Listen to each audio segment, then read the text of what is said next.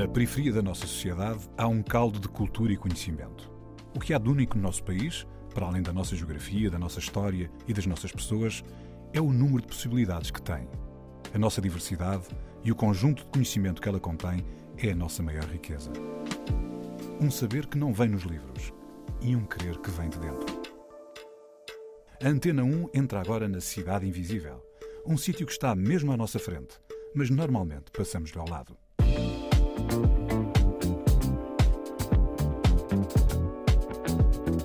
Tens sempre esses comentários, ah, mas tu não és bem preta porque também és clarinha, ou ah, tu não és bem preta porque não convives com outras pessoas africanas.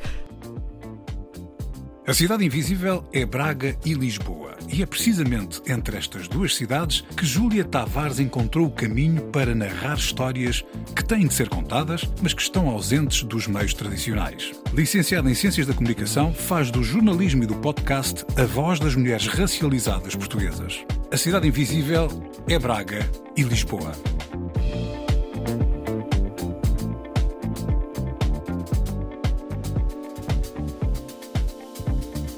Olha, Júlia, é um prazer enorme ter-te aqui. Estou bem curioso em relação a um monte de coisas. Hum. Posso, pronto, vai fazer parte desta conversa, falar um pouco do Afrolis, do seu relançamento, do podcast que tu fazes. Lembrar que temos aqui a Carla Fernandes do Afrolis, que então teve assim uma espécie de pausa e agora voltou à grande. Também estou muito curioso para falar contigo e do Sérgio também sobre o teu estágio no público. Portanto, o público fez Sim. um estágio para pessoas não brancas, portanto, para ter uma redação diversa. E acho que vai ser importante também saberem que isso existiu e, e, e que, o que é que deve ser feito nesse aspecto. Mas se calhar vou começar por uma cena um bocado óbvia, e acho que teve a ver com a primeira vez que eu te conheci, que é o facto de tu não és de Lisboa. Não é? Exato, sou de Braga, sim. E como é que foste lá parar? Nasceste lá, cresceste lá? Ah, eu nasci em Braga, portanto, uh, a minha mãe é cabo-verdiana e o meu pai é guineense. Ah, eles mudaram-se para Braga para aí no, nos anos 80, início dos anos 80, quando houve aquela grande imigração para Portugal de várias pessoas dos PALOP. Eu nasci já em Braga, o meu irmão também nasceu em Braga, ah, mas eles estiveram a viver em, em Lisboa durante algum, algum tempo. Eles viviam no, no bairro 6 de Maio, até. Ah, mas, eventualmente, como o meu irmão estava sempre doente, ah, eles foram para Braga outra vez. Ah, e também é onde eu tenho uma- a minha família toda, a minha avó, os meus tios, os meus primos moram todos lá em Como Braga. é, como é que isso aconteceu? Uma família africana a radicar-se no norte de Portugal? Então, isto tudo começou porque o meu avô, quando eles estavam a viver em Cabo Verde, ah, ele conseguiu arranjar um trabalho em Braga. Ok. Não sei como, mas ele conseguiu arranjar um trabalho em Braga, numa fábrica de alumínios. ah, e, portanto, ele foi primeiro com mais dois tios meus, os mais velhos, e depois o resto da família foi a seguir. Ok, então quando tu estavas no 6 quando parte da tua família estava no 6 de maio, já havia familiares em Braga. Sim, sim, sim, sim. Nós fomos sempre primeiro, pa- tivemos sempre primeiro em Braga e Ok. depois alguns é que foram para Lisboa. E tu nunca recuperaste essas ligações ao 6 de maio? Nunca ninguém da tua família recuperou? Por acaso, o meu tio, que era casado com a minha, com a minha tia, e ele sempre ficou no bairro uh, 6 de Maio. Mesmo até uh, quando houve os despejos e tudo mais, a minha prima também viveu lá durante alguns anos.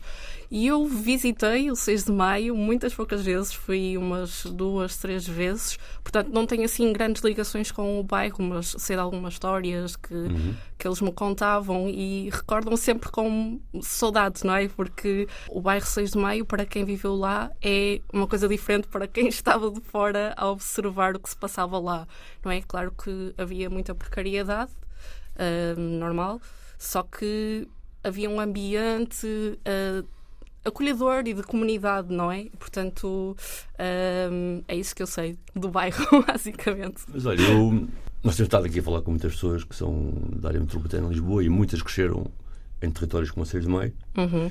E se calhar se não leves a mal, vou usar um bocado a tua objetividade em relação a isso para poder analisar aqui há uma trama que muitas vezes temos, que é, Uhum.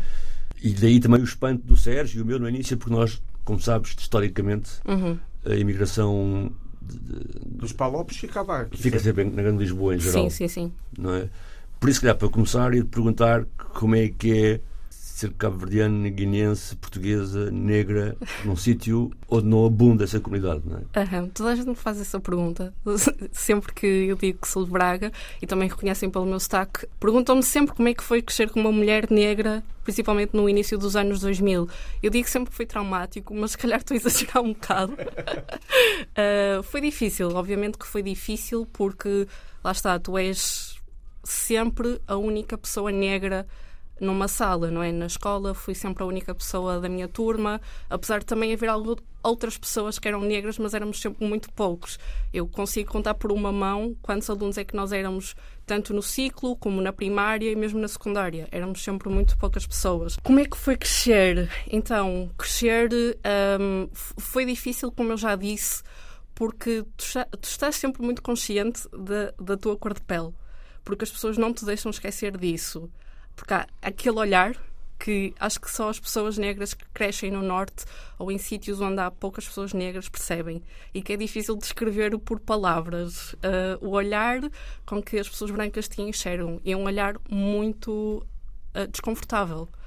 Portanto, tu cresces a tua vida, cresces a tua vida, passas a tua vida uh, a sentir-te desconfortável e sentes que estás num lugar no qual tu não pertences. E depois tens uh, situações muito desconfortáveis, as microagressões, não é? Uh, as pessoas acharem que têm direito ao teu corpo e virem-te tocar e ver se a tua pele é mesmo escura ou se simplesmente és suja, virem-te tocar no cabelo porque é diferente, uh, fazerem também comentários de ah, mas tu não és bem preta porque não, é, não sou muito escura e tens sempre esses comentários, ah, mas tu não és bem preta porque também és clarinha ou uh, tu não és preta porque não convives com outras pessoas africanas uh, e também não ouves música africana. Há muitas, muitas situações desagradáveis. Um, quando, e falando de racismo mesmo, também já experienciei algumas vezes. Por exemplo, quando eu ia para a escola, eu ia para a escola muitas vezes sozinha, tipo aos 10, 11 anos, e havia sempre um grupo de pessoas que do nada me mandavam para a minha terra sem provocar. Eu estava simplesmente a viver a minha vida e passavam um carro e mandavam para a minha terra. Uh, também conflitos, não é? A última palavra que as pessoas usavam era vai para a tua terra. E isso foi muito difícil porque depois não tens uma pessoa com quem falar sobre isso, a não ser a tua família que passa pelas Mas mesmas coisas. Onde que encontramos o suporte? Tentas encontrar pela tua família, basic... sim, basicamente é a tua família apenas porque não tens outros adultos que te protejam uh, dessas coisas que estão a passar na escola. Por exemplo. Essa era a outra questão, Sim. Uh, uh, Júlia. Enquanto que um afrodescendente na Grande Lisboa, mesmo há 20, 30 anos atrás, encontrava mais referências para ver mais afrodescendentes à sua volta, em Braga com, com esta escassez, digamos. Durante o teu crescimento, quem eram os teus ídolos? Ou seja, uh, o resto das tuas amigas tinham as boys bands, etc, etc, compostas Sim. por artistas brancos e, e tu. Olha... Uh, se não foi a música africana, porque já aqui referiste que não eras uh, grande consumidora, uh, quem eram os teus artistas pop, ou musicais, ou atores? Quem eram as suas referências pop na tua adolescência? Uhum. Assim, quanto à música africana, eu ouvia, mas não era assim de uma forma que eu ia à procura, de uma forma direta. Ouvia assim natural. de forma indireta. em casa. Exato, em casa ouvia música, talvez gostasse de uma música ou duas, que, de alguns artistas, por exemplo, a Márcia, uh, que eu adorava, não é? Uh, portanto, eram esses artistas que eu consumia, mas não posso dizer que era, eram os meus ídolos. Mas uma coisa que eu tive diferente de pessoas que cresceram em Braga, por exemplo, nos anos 80, que também eram afrodescendentes, que era o caso da minha prima, por exemplo, eh, eu já cresci com a internet.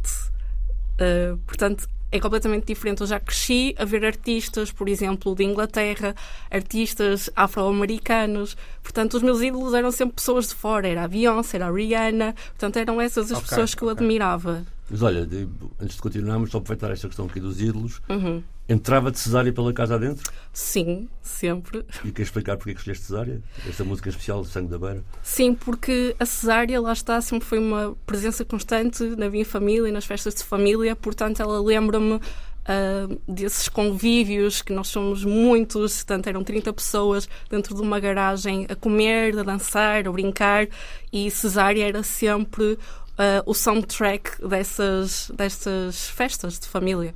Então vamos ouvir. San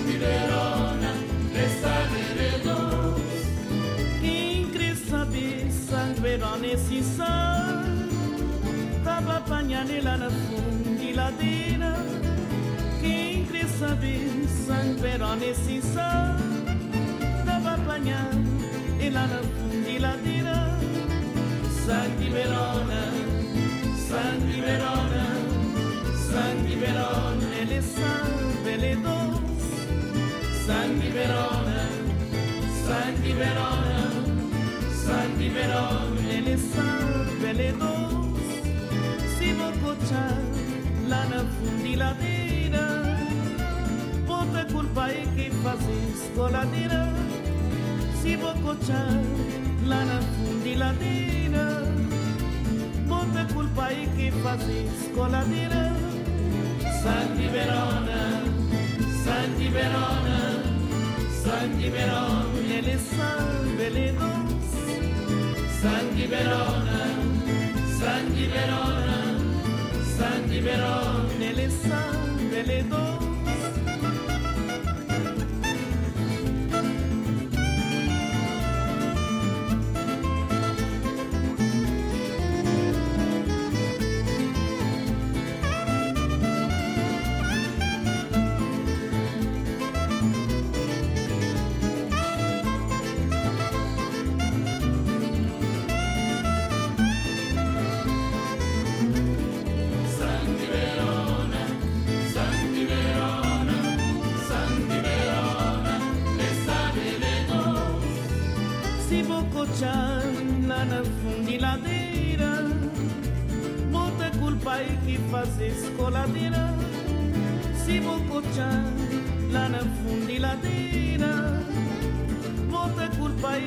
rose svolaterà.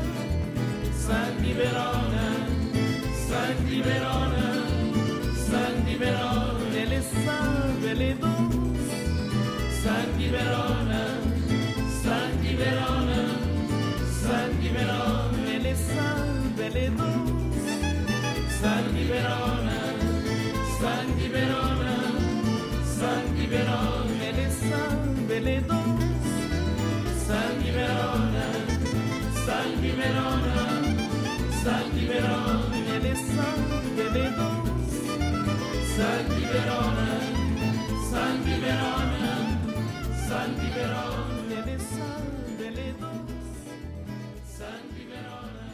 Bem, acabamos de ouvir Cesária, lembrando aqui o crescimento da Júlia, e vou continuar.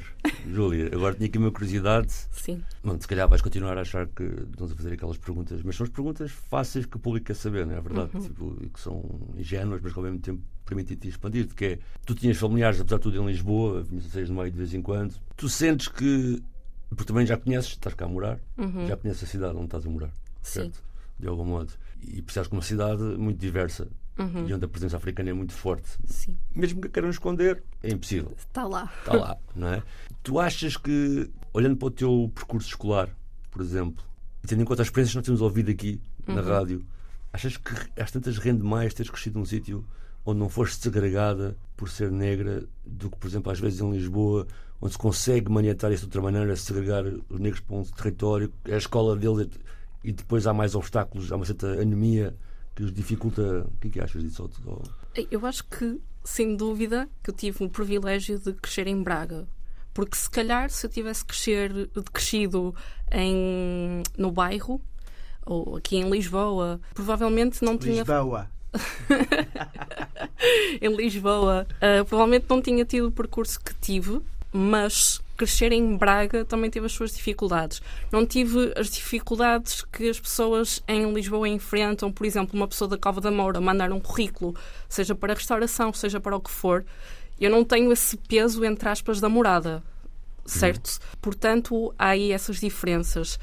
Crescer em Braga, andar na escola em Braga, também foi difícil, porque depois o que acontece é o que sofre é a tua saúde mental. É, claro. Um, o que estou a perguntar é mais de género, ou seja, sim. não estou nenhuma a responder isso. Sim, é mais de género, tipo, mas tu em Braga, na escola que tu andaste, não criar uma escola para um bairro específico do daquele bairro não. onde não tem condições, onde uhum. às tantas tipo, foste feita uma série de agressões, mas uhum. estavas num sistema tinha que ser igual para os outros alunos que essencialmente eram brancos, estou a perguntar. Isso, isso está a diferença de. Não, não, não há diferença, tu estás ali inserido, não é? Eu sempre vivi no centro da cidade, no meio de outras pessoas brancas, na turma, na escola, era sempre.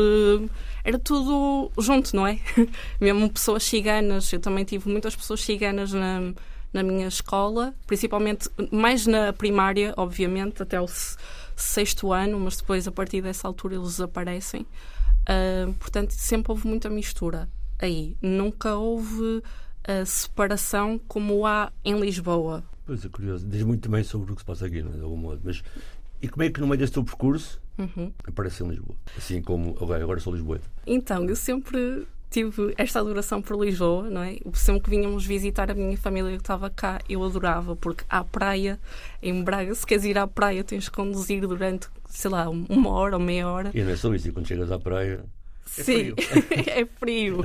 Exato, eu acho que também isso é uma das coisas que a água é super, super fria. O que mais que é que eu adoro de Lisboa? Tudo.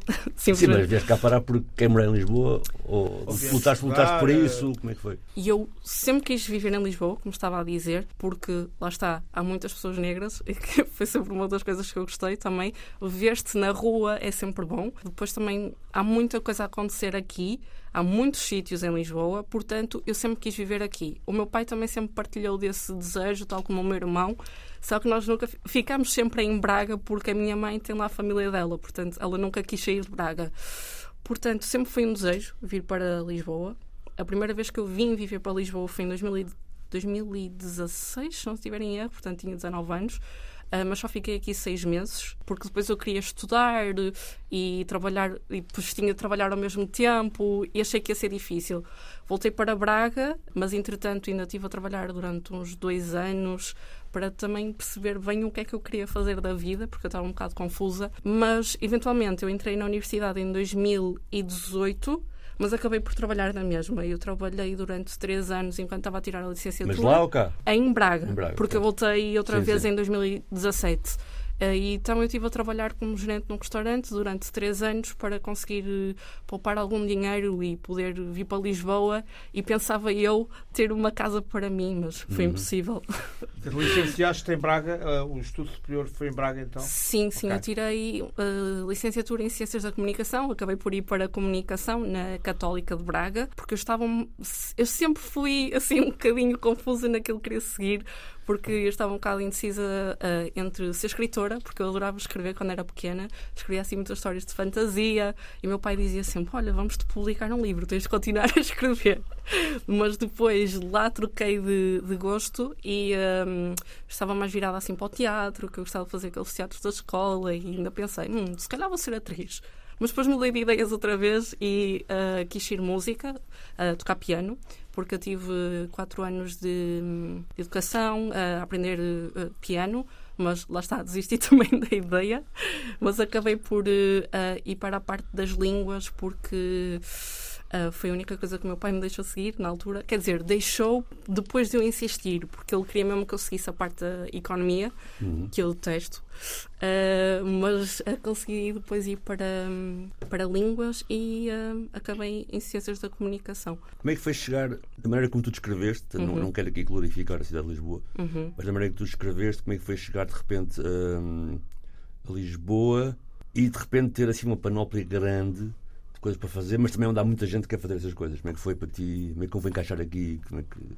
É assim, eu quando cheguei em Lisboa foi em 2021 para fazer o meu estágio curricular na mensagem de Lisboa e quando eu cheguei ah, foi no meio da pandemia. Uhum. Portanto, não havia assim muitas coisas para fazer. Depois, eventualmente, com o desconfinamento e tal, Então, tu chegaste a Lisboa, havia uma grande diversidade de coisas para fazer. Como é que tu conseguiste hum, o curso de comunicação, não é? Entrar na cidade, fazeres o que queres. Na cidade tem muita gente também que quer fazer o mesmo que tu, não é? Como é que foi? Uhum. Assim, foi difícil. Ah, a primeira vez, quando eu me mudei outra vez para Lisboa foi em 2021. Eu estive lá três meses e, eventualmente, quando acabou o estágio, eu tentei enviar currículos para todo o lado, mas, como deves saber, a comunicação é uma área difícil, especialmente sendo uma mulher negra. Eu ainda me lembro quantos currículos é que eu enviei para empresas de marketing, jornais. Eu tinha enviado mais de 50 currículos à altura, para fora, até para remoto e tudo. e foi mesmo muito difícil encontrar trabalho na área. Eventualmente consegui encontrar um trabalho em comunicação por uma empresa espanhola um, e é isso, basicamente. Depois surgiu a oportunidade de ir para o público. Também já lá vamos, já vamos falar este tema. Mas aí qual é a tua segunda escolha musical? A minha segunda escolha musical é a música da Solange, Cranes in the Sky. E eu escolhi esta música porque quando eu me mudei para Lisboa eu estava super contente, não é? Óbvio, porque tinha conseguido finalmente alcançar algo para o qual eu lutei durante três anos, mas mesmo assim eu não me sentia eh, feliz, completamente feliz, completamente satisfeita. Portanto, essa música traduz muito daquilo que eu senti quando cheguei a Lisboa. Então vá, vamos ouvir. Até já.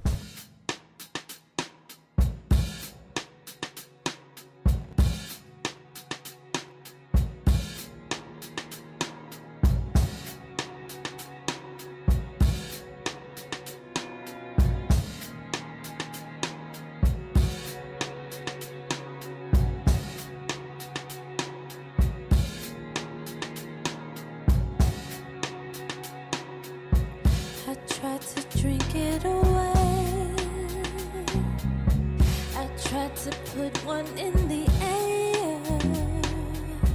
I tried to dance it away. I tried to change it with my hair. I ran my credit card below. Thought a new dress would make it better. I tried to work it away. that just made me even sadder. I tried to keep myself busy. I ran around in circles, think I made myself dizzy. I slept it away, I sexed it away, I read it over.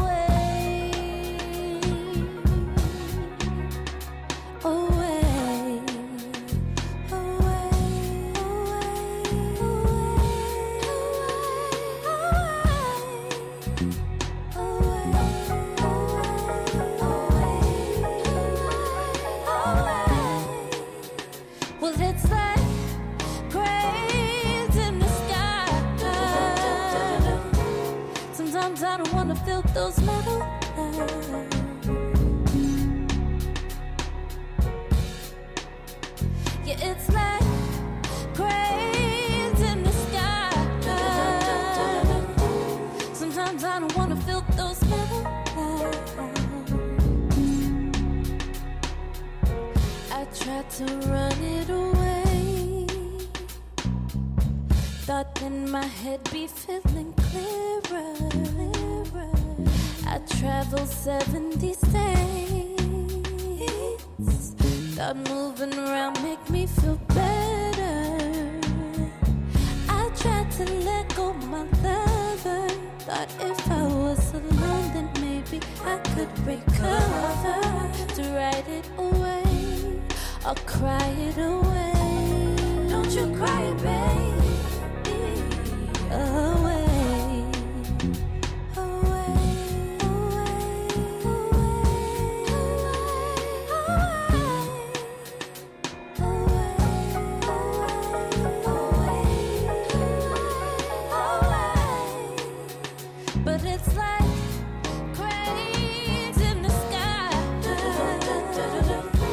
Sometimes I don't wanna feel those middle lines.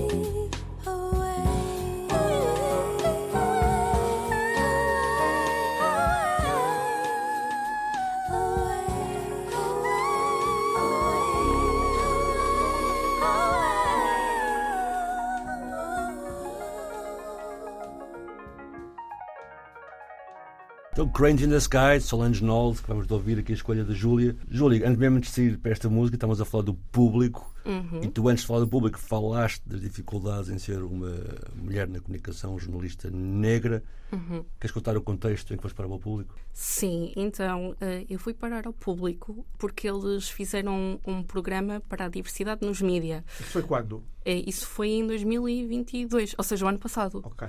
Na uh, verdade foi bastante antes. Sim, 2019. Mas por causa da pandemia. Foi-se atrasando. Não, porque a ideia era que as pessoas trabalhassem em redação e não havia redação, não é? Pois, uhum. pois. Mas continua, continua. Sim, por acaso eu tinha visto em 2019, quando eles abriram uh, pela primeira vez, só que eu não podia participar nessa altura porque ainda estava no segundo ano da universidade. Uh, depois tive a sorte de estar em Lisboa em 2022. Eles abriram outra vez o programa e eu candidatei-me, mesmo assim à última hora. Eu enviei o meu currículo dois minutos antes de fecharem as candidaturas, mas entretanto fiquei e fiquei muito surpreendida porque eu achava mesmo que não ia conseguir ficar. Eu fui à entrevista e tinha cinco pessoas sentadas à minha frente e ainda por cima eram pessoas que eu admirava. Era a Carla Fernandes da Afrolis, a Joana Gujão Henriques da, do Público, depois tínhamos o Bruno Fernandes de, das Letras Nómadas, uhum. a Rita Ferreira, que é editora de Sociedade, e a Andrea Sanches, que é um, diretora adjunta do Público. E um, eu sinceramente achava que não ia conseguir ficar, uh, mas depois no mesmo dia a Joana ligou-me a dizer: Olha, ficaste. Eu, a sério, I don't believe it. Mas pronto, eu estive lá de, de maio, se não tiverem erro, sim, maio a novembro. Eu estive lá seis meses e fiz uma variedade de coisas. Eu tive no local e tive fiz muita coisa mesmo. Fiz coberturas de câmara, fiz uh, reportagens uh, sobre determinados sítios. Por exemplo, fiz um sobre a Basofo, uh, uhum. na Cova da Moura. E tinhas liberdade para procurar sim, assuntos? Sim, aliás, eu tentei mesmo procurar assuntos, tentei mostrar iniciativa, porque eu pensei, ok, eu estou aqui, isto é uma oportunidade única porque eu sempre tentei enviar currículo para o público, para a RTP, para a SIC e nunca consegui oportunidades e, portanto, eu tenho mesmo de mostrar que eu consigo trabalhar numa redação como qualquer outra pessoa. Portanto, um, eu trabalhei bastante nesses primeiros três meses uh, para mostrar, ok, estou aqui, sou negra, mas isso não interessa, para mostrar que simplesmente consigo, não é? Uh, e que pessoas negras também deviam ter um lugar nestes espaços e esforcei-me bastante. Sinceramente, acho que acabei por ficar um bocadinho, um bocadinho em burnout uh, no final desses três meses, porque eu estava constantemente à procura e tentar mostrar que conseguia. Okay. Basicamente. E tu falaste da Carla Fernandes, Sim. foi parte do júri, uhum. neste momento trabalhas com ela. Eu queria só adicionar dir, dir. Peraí, que no público, para além também de ter ficado em burnout e também ter sentir que tinha de mostrar que conseguia trabalhar como qualquer outro estagiário que entra a partir do estágio curricular, que senti muito aquele síndrome de impostora, uh, que estava num lugar que talvez não pertenço, porque não há mesmo jornalistas negros no público. No público, quem diz no público diz em outros sítios. Entrar a partir deste programa é bom, é uma boa iniciativa eh, da parte do público, mas não é o suficiente. Nós temos mesmo de tentar perceber o porquê não haver, uhum. de haver pessoas negras nas redações, que é super importante, porque nós precisamos de representar uh, a nossa sociedade como ela é nos jornais, nos meios da comunicação. E se tu não tens pessoas jornalistas negras a trabalhar numa redação, o que é que tu estás a, estás a escrever para quem? Uhum. Muito obrigado por este reparo. Eh, só acrescentar que isso acrescentou outro layer tramado, que é as primeiras pessoas que o fazem sentem isso com maior peso ainda. Uhum. Não é? A primeira pessoa que, a primeira pessoa que, não é? Uhum. Seja, queres perguntar? Sim, Júlio, ao longo da, da tua vida entre Braga e em Lisboa, Sentiste que tiveste que te esforçar mais, trabalhar mais, entregar mais por ser negra comparativamente com um português branco? Sim, uh, mas uma Para coisa... atingir exatamente o mesmo objetivo? Sim, sem dúvida. Uh, mas uma coisa que me aconteceu é. Eu sou uma pessoa muito sensível e uh, houve assim um período da minha vida que, que eu estava completamente deprimida porque eu fui afetada por. fui bastante afetada mentalmente por todas estas microagressões que uhum. tu vais sofrendo ao longo da tua vida.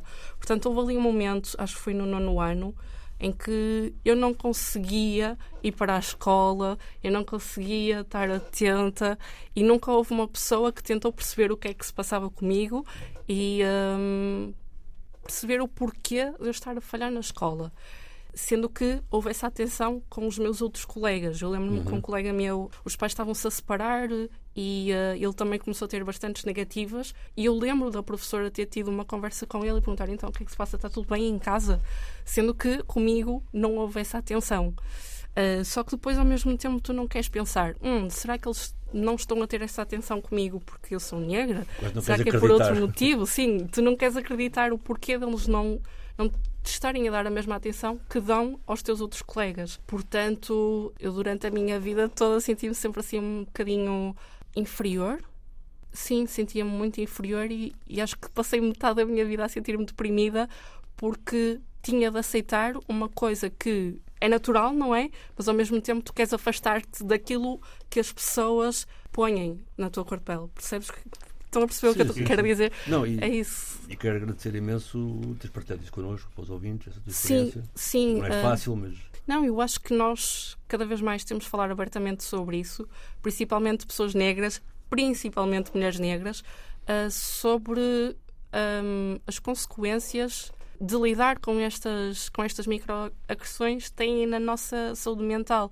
Eu acho que a primeira vez que eu ouvi uma pessoa falar sobre estar deprimida por uh, sofrer bullying quando era criança por ser negro foi num documentário de uma pessoa africana a viver eh, na Austrália. Porque eu acho que é muito raro falarmos sobre o impacto do racismo, da xenofobia uh, na saúde mental de uma pessoa negra. E é preciso começarmos a falar sobre isso mesmo, é urgente. Portanto, Júlio, é. obrigado pelo apelo aqui na rádio. Qual é a última música que tu escolheste? A última música que eu escolhi chama-se Como Me Quieres, dos Cruang Bin. Vamos ouvir, até já.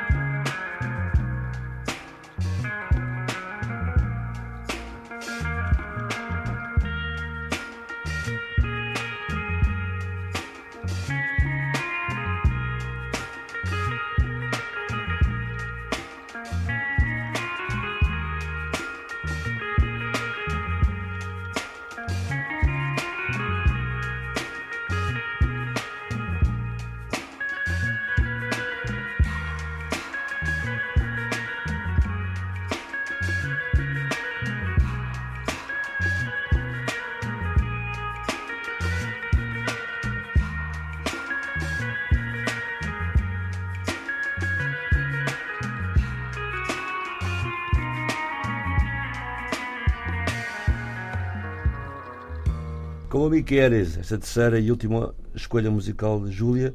Olha, mas entretanto, de tudo o que já falaste até agora, Uhum. não só da experiência em Braga e da multiplicidade depois de coisas que podiam acontecer até a pessoas negras em Lisboa, desde a experiência de uma solidão imensa do teu corpo, não vês referência, etc., até chegares a Lisboa, tu neste momento estás na Afrolis a fazer uma cena também muito específica, não é? Tipo, a Afrolis agora voltou, está muito dedicada à questão das mulheres racializadas, não é? reportagem sobre isso, jornalistas, jornalistas também mulheres racializadas, não é? De repente parece que vais parar a um sítio por onde tu quase tinhas que passar, Sim. tendo em conta a história que contaste, não é? Queres falar um bocado Sim, sim. Uh, basicamente, a Afrolis está de volta, correto. Uh, a Afrolis está de volta porque uh, em 2022 eles ganhamos uma bolsa de, de apoio, de financiamento da Google. Portanto, a Carla Fernandes decidiu uh, voltar com força e um, construir um meio de comunicação social que tem pessoas negras e mulheres negras na estrutura dos mesmos. Ou seja, para além de termos as nossas histórias contadas por um meio de comunicação social, somos também nós a contar as nossas próprias histórias. Ok. E no meio das redações, tinha acompanhado, até já tive a oportunidade de estar lá também, mas de acompanhar. Depois, no meio disso tudo, também estás a fazer um podcast.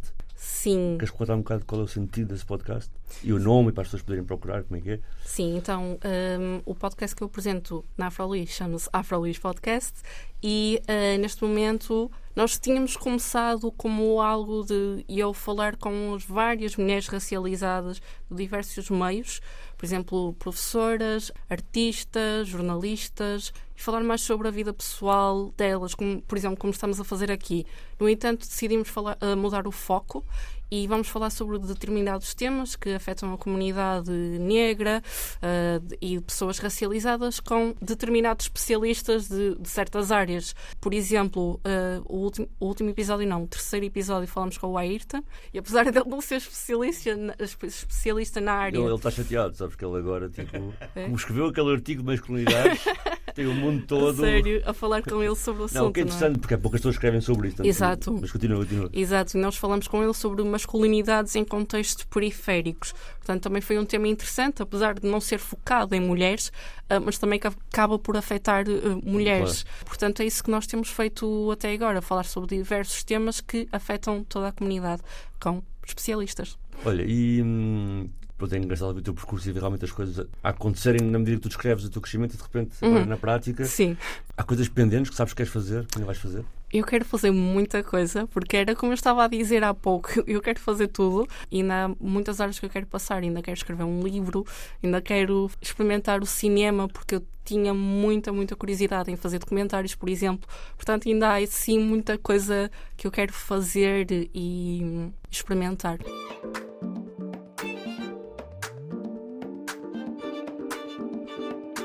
Júlia Tavares, entre Braga e Lisboa, encontrou o caminho para narrar histórias que têm de ser contadas, mas que estão ausentes dos meios tradicionais. Licenciada em Ciências da Comunicação, faz do jornalismo e do podcast a voz das mulheres racializadas portuguesas.